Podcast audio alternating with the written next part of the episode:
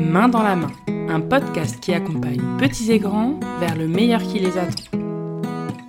Hello, je suis Marie Trabada, éducatrice de jeunes enfants et professionnelle de la petite enfance depuis plusieurs années. Dans ce podcast, je parle de plein de sujets autour de l'accompagnement des enfants. Alors que vous soyez parents, futurs parents, professionnels de l'enfance ou de la petite enfance, ou simplement parce que ces sujets vous intéressent, bienvenue. Ce podcast est sûrement fait pour vous. J'ai vraiment à cœur d'aborder, d'expliquer, d'échanger sur les divers thèmes qui touchent à l'accompagnement et à l'éducation des enfants. En solo et avec des invités, les épisodes ont pour but de vous informer et de vous guider, mais aussi de nous décomplexer tous ensemble dans nos échecs et dans nos failles. Je vous souhaite la bienvenue dans Main dans la main.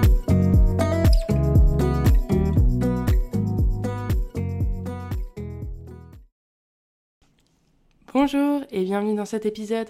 Alors aujourd'hui, on va aborder un thème qui nous concerne tous, du plus petit nourrisson au plus grand enfant et même nous, les adultes. On va parler des émotions. Les émotions, elles sont variées. Elles correspondent à différents moments de la journée, de la vie, et elles dépendent du ressenti de chacun.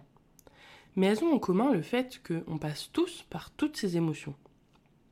On va essayer ensemble de les définir, de mieux les connaître, de les valoriser, mais surtout d'apprendre à les accompagner auprès des enfants. Une émotion, c'est quoi? Comme dans le dernier épisode, je voudrais d'abord commencer par l'essentiel, définir ce que c'est qu'une émotion. Si on va taper sur Internet ou si on cherche dans un dictionnaire, comme le Larousse par exemple, voilà sur quoi on va tomber. De émouvoir, d'après l'ancien français motion, mouvement soit ce serait un trouble subi, une agitation passagère causée par un sentiment vif de peur, de surprise, de joie, ou alors une réaction affective transitoire d'assez grande intensité, habituellement provoquée par une stimulation venue de l'environnement. Eh ben franchement désolé, mais moi ça m'aide pas beaucoup ces définitions. Alors je vais essayer de la définir à ma manière. Une émotion, c'est comme la température interne d'une personne. Pour moi, c'est un peu comme la météo intérieure. C'est ce qui va guider nos actions et nos réactions au cours d'une journée. L'émotion, elle va susciter en nous des comportements différents. Il existe plusieurs émotions différentes. La peur, la joie, le dégoût, la tristesse, la colère et la surprise. Ces six émotions sont considérées comme les six émotions fondamentales. On peut également les appeler les émotions primaires ou les émotions de base. C'est d'ailleurs les premières émotions que vont vivre les enfants. Celles-ci, elles surgissent brusquement et elles sont ni volontaires ni raisonnées. Il y a une différence à faire entre l'émotion et le sentiment. Même si les émotions et les sentiments ils se ressemblent beaucoup, c'est des mots qui désignent des concepts qui sont un petit peu différents. Les émotions, c'est plus des réactions spontanées face à une situation elles vont pouvoir entraîner des manifestations physiques, comme un rougissement, une accélération du battement du cœur, de la respiration, de la transpiration, de l'agitation, et elles vont pouvoir aussi également entraîner des manifestations un petit peu plus psychologiques, comme des pensées négatives ou positives, un changement d'humeur. Et toutes ces manifestations, elles durent souvent peu de temps. A l'inverse, les sentiments, c'est plutôt un état affectif qui est plus durable et qui évolue avec le temps. C'est comme l'amour, la haine, la confiance, la méfiance, la culpabilité, la honte, l'insécurité. Les sentiments, d'ailleurs, on peut aussi les appeler les émotions secondaires. Même s'ils sont différents, les émotions et les sentiments y sont intimement liés. Les sentiments y font vivre des émotions et à l'inverse, les émotions, elles peuvent générer des sentiments. Aujourd'hui, on va particulièrement nous attarder sur les quatre émotions principales, qui sont la joie, la colère, la peur, la tristesse. Il est important d'avoir en tête qu'il n'y a pas de bonnes ou de mauvaises émotions. On peut parler d'émotions positives ou d'émotions négatives, d'émotions agréables ou d'émotions désagréables.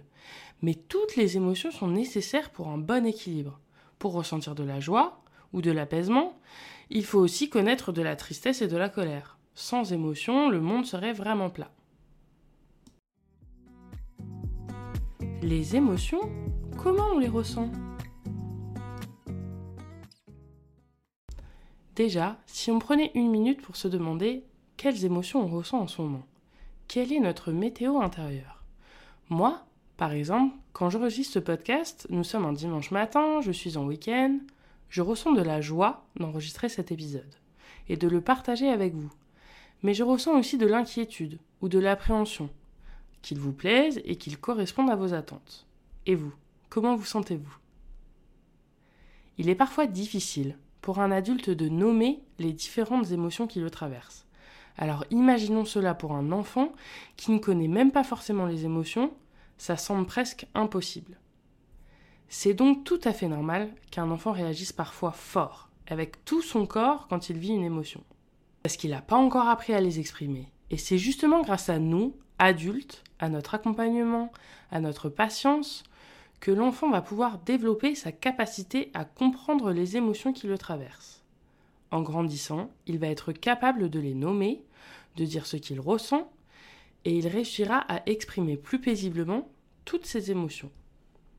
En plus de développer et de comprendre ses émotions, l'enfant il va apprendre peu à peu à décoder celles des autres. Pendant sa première année, il va commencer à percevoir les émotions de son entourage, même s'il ne les comprend pas encore. Après, un peu plus tard, vers 4 mois, il va distinguer certaines émotions, comme la joie, la tristesse. Encore un petit peu plus tard, vers un an, il va pouvoir ressentir des émotions vécues par ses parents et il va commencer à y adapter son comportement. Vers 3 ans, la plupart des tout petits, ils peuvent lire la joie, la tristesse, la peur ou la colère sur les visages des adultes qui les entourent. Mais il leur arrive encore de pas forcément bien les reconnaître. Ils peuvent par exemple confondre les émotions comme la tristesse, la colère et la peur. Grâce à votre soutien, il va affiner cette habilité jusqu'à l'adolescence. On entend souvent parler de gestion des émotions, mais moins de l'importance de développer sa compétence émotionnelle. Alors la compétence émotionnelle, qu'est-ce que c'est? En fait, c'est une compétence un petit peu plus globale, qui comprend la gestion des émotions, l'expression des émotions et la connaissance des émotions. C'est en développant cette compétence que votre enfant il sera capable petit à petit de mieux gérer ses émotions Lorsque l'enfant va comprendre les émotions qu'il traverse, il va apprendre à les exprimer, du coup, ça va être un peu plus simple pour les contrôler et pour doser leur intensité. Avoir une bonne compétence émotionnelle, ça va offrir à l'enfant une base solide pour sa communication et ses relations avec les autres. La joie, la colère, la tristesse et la peur. Alors, avant de parler de ces quatre émotions principales, il faut d'abord avoir en tête que chaque émotion, elle peut être ressentie à différents niveaux d'intensité, qui d'un point de vue de l'adulte est pas forcément logique d'ailleurs. Parfois, l'enfant il peut ressentir l'arrivée d'une émotion comme un véritable cataclysme émotionnel, qu'il ne parvient pas du tout à maîtriser. Faut s'imaginer une grosse vague, une immense vague, un tsunami même, qui arrive face à l'enfant et il n'est pas du tout en mesure de savoir ce qu'il faut faire. Les émotions, elles peuvent être exprimées par des mots, des actions, mais aussi par des comportements dans notre corps. Nous allons d'abord commencer par la joie. La joie, c'est une émotion agréable qui peut être ressentie dans beaucoup de moments de la vie quotidienne, comme un moment de jeu, un repas, un échange rigolo, une comptine que l'enfant aime bien, un long câlin. Lorsqu'on se sent heureux, on a envie de sourire, on a envie de rire, on est positif. On a souvent tendance d'ailleurs à verbaliser les émotions négatives, mais il est aussi important de verbaliser les moments de joie. Mettre des mots sur ce que l'on vit à l'instant T, ou par exemple il est possible, lors du rituel du coucher, de parler avec l'enfant des moments de joie qu'il a partagés ou qu'il a vécu dans sa journée. Mais la joie, elle peut être aussi une émotion très intense. Elle peut aussi se manifester par une grande excitation. Je suis sûre que cet exemple va faire écho à quelque chose que vous avez déjà vécu, qu'il y ait plusieurs enfants qui jouent ensemble, qui vont ressentir beaucoup de la joie, mais au fur et à mesure, cette joie, elle va devenir de plus en plus grande et elle va se transformer en excitation. Et souvent, ça peut dégénérer en conflit. À ce moment-là, il faut arriver à doser l'intensité. L'adulte, il va rester attentif à ce qui se passe. Il peut par exemple intervenir dans le jeu et devenir un peu un médiateur, ou il peut proposer un jeu différent. On va continuer sur une autre émotion, celle-ci souvent vue très négativement, la colère. C'est une émotion qui peut souvent se lire dans un premier temps sur le visage.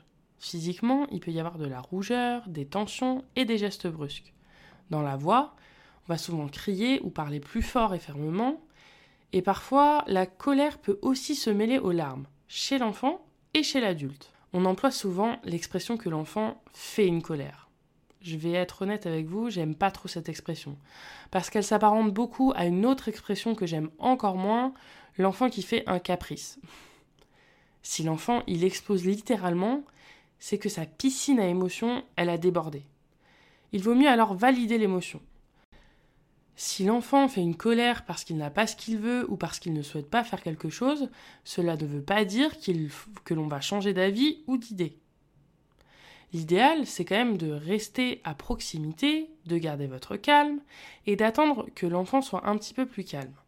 Ensuite, on peut essayer de lui proposer un câlin contre soi et le faire parler de ce qu'il a mis en colère. Comme je le disais précédemment, on va pas forcément céder, sinon il va comprendre que la colère c'est un moyen efficace d'obtenir ce qu'il veut. Mais par contre, on peut nommer son émotion et lui proposer des solutions. Je vois que tu es très en colère, je comprends, je vais te laisser te calmer avec ton doudou, je suis là si tu as besoin d'un câlin. Ce que tu veux actuellement, ce n'est pas possible, je peux te proposer autre chose. Si par exemple l'enfant a pu se montrer agressif dans ses gestes, on peut lui dire que je ne suis pas d'accord avec tes gestes, j'ai besoin que tu ailles te calmer. Tu peux exprimer ta colère d'une autre manière. Voilà, il y a plein de choses à dire pour accompagner sa manière de vivre sa colère. L'expression de la colère, elle ne doit pas être redoutée par l'adulte. Dans notre société, c'est une des émotions qui est la plus cachée. Mais l'expression de la colère, elle ne doit pas forcément s'exprimer par des cris ou par des coups. L'objectif, c'est d'offrir à l'enfant un cadre suffisamment contenant et sécurisant pour lui laisser la possibilité de s'exprimer tout en respectant au mieux les règles de vie. Les enfants, ils vont sûrement adopter vos réactions par mimétisme. Alors, lorsqu'on est adulte, quand on ressent de la colère, on n'oublie pas de l'exprimer. On met des mots sur ce qu'on est en train de vivre auprès de l'enfant. On lui montre que l'on peut souffler, que l'on peut respirer fort pour que la colère elle s'atténue. Par contre, effectivement, si le parent il a vraiment peur de son enfant et de ses réactions face à la gestion de la colère, il vaut mieux qu'il aille consulter un professionnel pour se faire accompagner et pour l'aider dans sa parentalité. La tristesse. La tristesse, c'est une émotion qui peut être douloureuse. Physiquement, on va la reconnaître par un affaissement des épaules, un repli un peu sur soi. Souvent, il y a peu de contact avec l'autre, ou alors à l'inverse, il va y avoir besoin de beaucoup d'attention et de câlins. Souvent, la tristesse, elle peut s'exprimer par des larmes ou des pleurs, mais il y a aussi des enfants qui pleurent très très peu. Donc quand on est triste, souvent on a envie de rien, on n'a pas le goût de faire les choses. Quand notre enfant ressent de la tristesse, comme toutes les émotions, il est important de la reconnaître. Même si c'est parfois très difficile pour le parent de voir son enfant pleurer, on préfère lui proposer un câlin, lui dire qu'on l'aime, qu'on va essayer de comprendre ce qu'il traverse. On peut essayer de l'apaiser, mais surtout on ne force pas à tout prix à vouloir arrêter les pleurs. Les émotions, il vaut mieux les laisser s'exprimer. En validant la tristesse de votre enfant, en étant à l'écoute et puis en essayant de comprendre ce qu'il exprime, on va lui offrir un cadre pour lui permettre de s'apaiser et de se nourrir. Pour les enfants un peu plus grands, on essaye d'encourager l'enfant à trouver des solutions par lui-même pour régler la situation qui peut le rendre triste. Ça va lui permettre de développer son sentiment d'être compétent et d'être capable. Il faut quand même garder en tête que les enfants sont des éponges à émotions. Donc si vous êtes particulièrement triste face à un événement de votre vie, c'est important de le verbaliser avec des mots adaptés auprès de l'enfant. Ça va lui permettre de mieux comprendre vos comportements et vos réactions et du coup de s'adapter aussi un petit peu à ce que vous êtes en train de vivre. On va continuer par la peur. La peur, c'est une émotion qui peut être déplaisante et intense. Elle est ressentie souvent en réponse à un danger, une menace ou une angoisse. D'ailleurs, cette menace, elle peut être réelle ou imaginée. Chez les enfants, les peurs, elles se présentent généralement devant l'inconnu. Quand un enfant a peur, il se sent souvent plus faible, il est incapable d'agir sereinement. La peur, ça peut provoquer de la méfiance et de la méchanceté. Il y a d'ailleurs plusieurs réactions possibles face à la peur. Physiquement, l'enfant, il exprime souvent sa peur en criant, en se cachant, en fermant ses yeux ou en tremblant. L'enfant, il peut aussi parfois pleurer, tellement il a peur. Vivre des nouvelles expériences, rencontrer des inconnus ou entendre des bruits étranges, pour l'enfant, ça peut présenter une menace parce qu'il ne sait pas comment affronter ces situations. L'imagination des enfants, elle peut aussi entraîner des peurs. En effet, avant 5 ou 6 ans, c'est difficile pour un tout petit de faire la différence entre son imaginaire et le monde réel. Il peut alors imaginer qu'il est possible de rencontrer des sorcières, des monstres et des dragons. Je vais faire un petit résumé des peurs les plus fréquentes que l'enfant peut ressentir selon son âge. Alors, je vais donner des, tranches d'âge, mais c'est des peurs qui peuvent durer euh, bien plus longtemps, apparaître plus tôt, rester plus tard. Il n'y a pas de repère fixe, quoi. Vers 8 mois, on parle surtout de la peur des étrangers et la peur d'être séparé de son parent. Cette peur, on la connaît surtout par l'angoisse de séparation et elle peut durer souvent, généralement jusqu'à 18 mois, voire beaucoup plus. Vers un an, on a souvent, les enfants, ils ont souvent peur des bruits, des aspirateurs, de la tondeuse, d'un robot mixeur. Et puis il y a des enfants qui peuvent être plus euh, craintifs que d'autres. Ça fait partie aussi du tempérament de l'enfant. Entre 2 et 4 ans, il euh, y a une peur qui peut facilement s'installer, c'est la peur du noir et des créatures imaginaires. Les monstres, les sorcières, les fantômes, les loups. Et il peut y aussi avoir la peur de personnages comme les clowns ou le Père Noël. À cet âge-là, on voit souvent apparaître aussi la peur des orages, des insectes et des animaux. Entre 5 et 12 ans, euh, souvent les peurs, elles sont associées à des situations particulières. Euh, aller chez le dentiste, avoir peur du vide, avoir peur euh, d'un accident, peur d'un incendie. L'enfant, il peut aussi avoir peur des catastrophes naturelles. Peur d'une tempête, peur du vent qui souffle très fort. Et souvent aussi, il peut avoir peur de la guerre ou des images qu'il a pu voir à la télévision, sur le téléphone de papa-maman c'est aussi l'âge des peurs sociales. Il, a, il peut commencer à, comprendre la peur d'être rejeté par les autres, la peur de parler devant les autres euh, en classe, etc. Cette liste, bien sûr, elle est non exhaustive, il y en a beaucoup plus. il y a des enfants qui passeront pas par certaines peurs et d'autres qui passeront pas, qui cocheront toutes les cases. Les peurs des enfants, il faut quand même garder en tête qu'elles sont passagères. À mesure que votre enfant il va grandir, il vit des expériences et du coup il va apprendre à distinguer les situations dangereuses de celles qui ne le sont pas. Grâce à votre aide, il va pouvoir réussir à arriver à surmonter ses peurs. Comme pour les autres émotions, c'est important de prendre au sérieux la peur de votre enfant et de la verbaliser.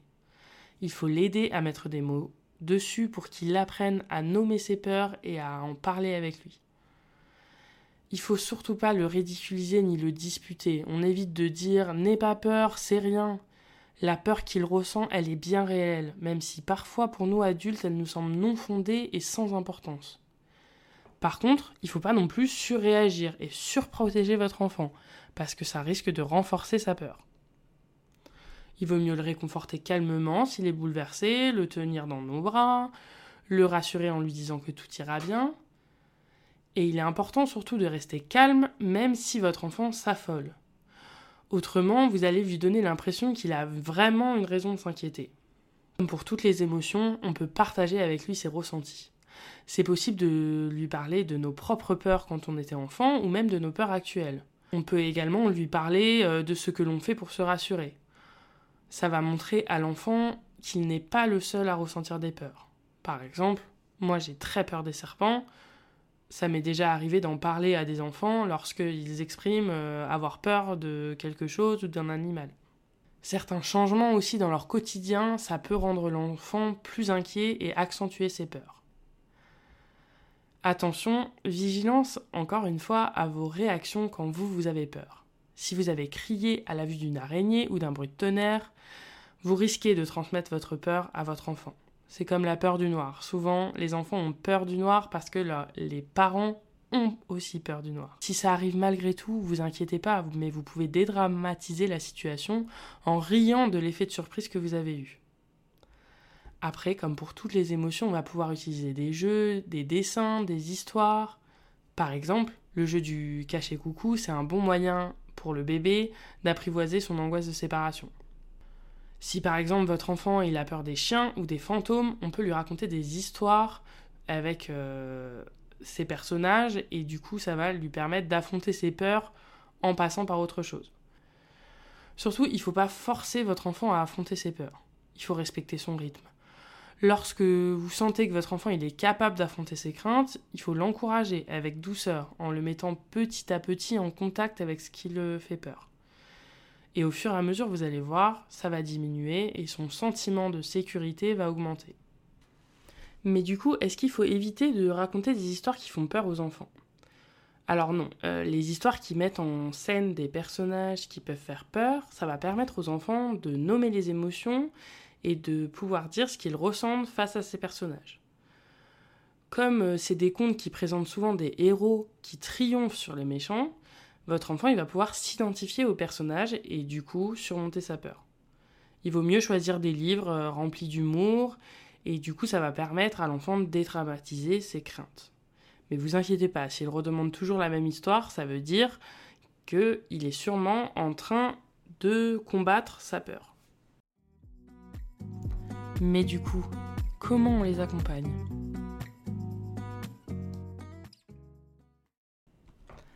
Alors déjà, ce qui me paraît le plus important, c'est qu'accompagner les émotions d'un enfant, ça ne veut pas dire qu'on veut les diminuer ou les faire disparaître.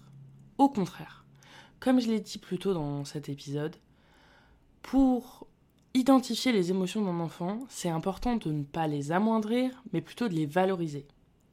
Ça va permettre de renforcer la confiance de l'enfant et de lui reconnaître sa légitimité à ressentir ses émotions. Pour tout ça, dans un premier temps, il est important d'apprendre à observer son enfant. L'observation, vous verrez, on y reviendra souvent dans les divers épisodes de ce podcast. Car c'est une des bases, pour moi, d'un accompagnement au plus proche des besoins de l'enfant. Agir moins et observer plus. Ça peut paraître frustrant, mais c'est indispensable. Observer l'enfant dès son plus jeune âge, ça va nous permettre d'être attentif à tout ce qu'il exprime. Avant de savoir parler, L'enfant y communique par son corps et par ses gestes. Et le rôle de l'adulte, c'est de chercher à comprendre ses manifestations et de lui donner du temps et de l'espace pour les exprimer. Dans le cadre des émotions, ça va nous permettre de comprendre ce qui le rend heureux ou triste, ce qui le met en colère. Mais ça va aussi permettre de comprendre ses besoins fondamentaux. Et en intégrant tout ça, on va pouvoir mieux l'accompagner par la suite. Un bébé, par exemple, il va souvent exprimer un besoin par des pleurs. C'est donc indispensable d'essayer de comprendre ce qui lui arrive et de répondre à son besoin en le rassurant et en lui donnant les soins appropriés. Si votre enfant il exprime de la colère, c'est souvent la réponse à une frustration d'un besoin qu'il a ou non exprimé d'ailleurs, mais qui n'a pas forcément été pris en compte. Les émotions, elles jouent donc un rôle super important en termes de communication puisqu'elles disent des choses des besoins des enfants. Chez le petit, les pleurs, ça représente pas forcément un caprice, mais c'est surtout une manifestation de ce qui le traverse. L'enfant, il sait pas parler, et même lorsque c'est le cas, il est tellement envahi par son émotion qu'il n'a pas la possibilité d'expliquer ce qui lui arrive. Ça ne veut pas forcément dire qu'on est d'accord avec sa colère mais il est quand même nécessaire de montrer à l'enfant qu'on l'écoute. Le bébé ou l'enfant, il a besoin d'un récepteur, quelqu'un qui va donner du sens à ses émotions. L'adulte, il va les décoder et l'aider à les comprendre, et il va ensuite pouvoir adapter sa manière de faire. Du coup, l'enfant, il va se sentir écouté, et la prise en compte de ses émotions va participer à sa construction de l'estime de soi et au renforcement des liens d'attachement. Et avec une bonne estime de soi, ça va permettre à l'enfant de mieux réguler ses émotions. Un autre point important de l'accompagnement des émotions, c'est d'adopter une réaction adaptée. En effet, les émotions de l'enfant, comme je l'ai dit précédemment, elles sont pas à banaliser. Par exemple, si votre enfant y tombe et qu'il se met à pleurer, même si c'est pas grand chose, on évite de dire Allez, ça va aller, arrête de pleurer, c'est pas grave, c'est pas grand chose. parce que si, pour lui, ce qu'il est en train de vivre, c'est grave. Au contraire, il vaut mieux le laisser s'exprimer et essayer de le rassurer. On peut par exemple lui dire Je vois que tu es tombé, tu as mal quelque part, peut-être que tu as eu peur ou que tu es triste, lui proposer un câlin. Verbaliser auprès de l'enfant les émotions qui peuvent le traverser, le rassurer en lui disant notre présence, ça va lui permettre d'apaiser son émotion en voyant qu'elle est comprise et partagée avec l'adulte. Il est important de différencier les émotions et les comportements. Toutes les émotions, elles doivent être acceptées. Si on les réprime, l'enfant aura moins confiance en l'adulte, car il va se retrouver face à ses émotions et il va pas savoir quoi en faire. Par contre, certains comportements, on peut les refuser. Si l'enfant il exprime de la colère en tapant un autre enfant par exemple, on peut lui dire que c'est interdit. Oui, c'est de la colère, mais le comportement n'est pas adéquat. On peut lui proposer une alternative tout en comprenant sa colère. Par exemple, je comprends qu'Antoine t'ait pris la poupée, ça te met en colère, mais tu n'as pas le droit de le taper, tu peux lui dire non, tu peux taper sur le sol si tu as besoin de taper quelque chose. Tu peux crier. Voilà, c'est des exemples, mais le but, c'est de proposer des réponses concrètes à l'enfant. L'adulte, il va pouvoir aussi essayer de prévenir l'émotion de l'enfant. Par exemple, avant de dire à un enfant tu ne peux pas prendre ce jouet, on peut lui dire je vois que tu as envie de ce jouet. Au lieu de lui dire qu'il va manger plus tard, on peut lui dire Je vois que tu es impatient de manger. C'est des petites phrases toutes bêtes, mais ça va permettre à l'enfant de se sentir écouté et pas forcément directement empêché dans son action. Et l'adulte, comme je le disais précédemment, il va pouvoir aussi aider l'enfant à trouver des solutions. Si par exemple il ne peut pas prendre le jouet d'un autre enfant, on peut essayer avec lui de trouver un jouet un peu semblable ou qui lui plaît. L'adulte en fait il va avoir un rôle de médiateur il va faire un travail de différenciation entre l'enfant et les autres. C'est aussi important de mettre des mots sur ses propres émotions. Par exemple, quand votre enfant il va se mettre en danger, on peut le lui dire. Ce que tu fais me fait peur. Ou alors, quand vous n'êtes pas d'accord avec un comportement, vous pouvez lui dire Je suis pas d'accord, ce que tu fais, ça me met en colère. Ça va permettre à l'enfant de reconnaître les différentes émotions, mais aussi de décrypter vos comportements et vos réactions. Il faut avoir en tête que vous êtes un modèle pour votre enfant. Si vous vous efforcez à toujours canaliser vos émotions, il va avoir tendance à faire de même. Et en revanche, si vous exigez de votre enfant qu'il cesse de faire ses colères alors que vous vous emportez hyper facilement, bah c'est pas logique. Cet engagement émotionnel de l'adulte, il n'est pas simple. Parce que les émotions du tout petit, elles sont intenses, voire très envahissantes. Et, des fois, elles viennent même rencontrer nos propres émotions. On peut être agacé par les émotions de l'enfant. Et c'est souvent d'ailleurs ce qui nous pousse à essayer de les contenir ou de les ignorer. On cherche à s'en protéger.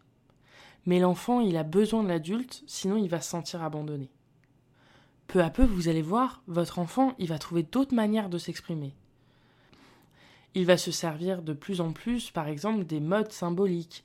Il passera par le jeu ou la parole et son comportement au fur et à mesure va changer. On peut même concevoir de le laisser faire des jeux violents, si ça porte pas atteinte à d'autres enfants ou à lui-même bien sûr. Mais on peut le laisser fabriquer des épées ou malmener une poupée. Si ça lui permet de canaliser sa colère ou de l'extérioriser sur un moment T, ça peut être bénéfique. On va pouvoir aussi lui lire des contes ou des histoires qui parlent des émotions pour qu'il s'autorise lui aussi à les exprimer quand les émotions elles sont réprimées, faut savoir que ça peut provoquer de l'anxiété chez l'enfant. Quand on retient trop l'émotion, ça demande énormément d'énergie au corps. Et l'enfant, il va pouvoir se sentir fatigué, épuisé ou même déprimé. Et si on y réfléchit bien, c'est exactement pareil que pour nous adultes. L'enfant, il reconnaîtra encore mieux les émotions si vous lui faites remarquer le langage corporel qui y est associé les sourcils froncés quand on est fâché, sourire quand on est content. C'est une bonne idée pour l'enfant de savoir lire sur le visage, parce que ça va lui faciliter la relation avec les autres. Je vous citerai juste après, et dans les notes de cet épisode, quelques livres et quelques supports qui parlent des émotions qui peuvent être euh, proposés aux enfants. Et le tout dernier point que je vais aborder, c'est de l'aider à développer son empathie. C'est une capacité qui permet de percevoir les sentiments et les émotions d'une autre personne et de se mettre à la place de l'autre. Elle se développe généralement vers 4 à 6 ans. Toutefois, les enfants peuvent commencer à poser des gestes empathiques bien avant, quand ils reconnaissent une émotion qu'ils ont déjà vécue chez une autre personne. À 18 mois, déjà, certains consolent un autre enfant en lui apportant son doudou ou en lui faisant un câlin. Valoriser les petits gestes d'empathie de votre tout petit, c'est super, parce que ça démontre qu'il se préoccupe des autres. Vous allez pouvoir attirer son attention sur les réactions des autres enfants. Il va réaliser donc que ces actions, ça peut avoir des conséquences sur les autres. Et que du coup, les autres, peuvent avoir des besoins différents. Ça va lui montrer qu'il peut se préoccuper des autres et que son comportement peut avoir des conséquences sur le comportement des autres. Et cette fois, ce sera des conséquences positives. Quelques petites idées. Dans cette partie, je voulais juste vous donner quelques outils et supports pour accompagner les émotions de votre enfant à la maison. Alors il y a quelques livres qui sont super connus. La liste est forcément euh, non exhaustive parce que il en en existe énormément. Mais celle qui me parle le plus, surtout pour les plus petits, c'est La couleur des émotions, Grosse colère, Le loup qui apprivoisait ses émotions, le livre Content fâché. Il y a un film que vous pouvez montrer. Forcément pour les un petit peu plus grands, on ne parle pas des, tout jeunes enfants, mais le, film Vice Versa, si vous ne l'avez jamais vu, je vous conseille vraiment de le voir avec vos enfants. C'est un film qui aborde tout à fait euh, ce qu'on a abordé dans, ce, dans cet épisode et qui personnifie les différentes émotions et que je trouve personnellement euh, absolument génial.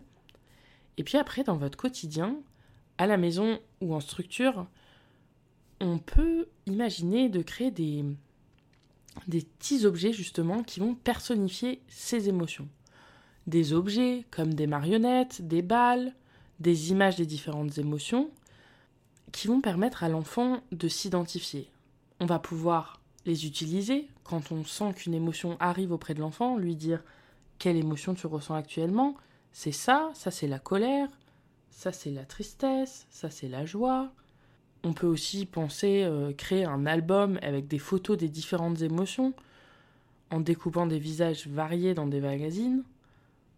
Et voilà, ces, petites, euh, ces petits supports vont permettre, en fait, dans votre quotidien, de montrer à l'enfant et de pouvoir intégrer le nom des émotions et les réactions des émotions dans vos discussions, et pas forcément quand l'émotion est en train de se produire.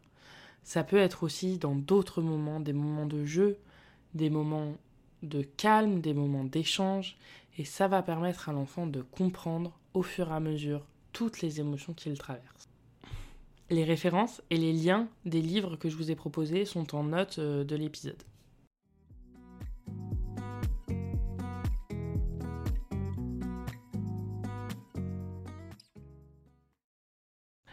Et voilà, on a abordé ensemble au cours de cet épisode ce qu'est une émotion et comment l'accompagner au mieux auprès des enfants.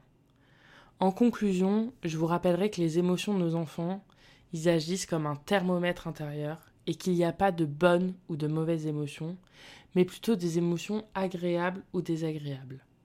Et j'ajouterai même que chaque émotion est légitime, chez l'adulte comme chez les enfants. Reconnaître l'émotion de l'enfant, c'est y mettre des mots. Et dire à votre enfant que vous comprenez qu'il est triste, bouleversé, en colère ou jaloux, ça va lui permettre de se sentir compris et réconforté. J'espère sincèrement que ça vous a plu et que ça vous a intéressé. Et peut-être même que ça vous a appris certaines choses. Forcément, j'ai pas pu aborder tout ce que je souhaitais et peut-être que par la suite, d'ici quelques semaines, quelques mois, il y aura un épisode 2 sur les émotions.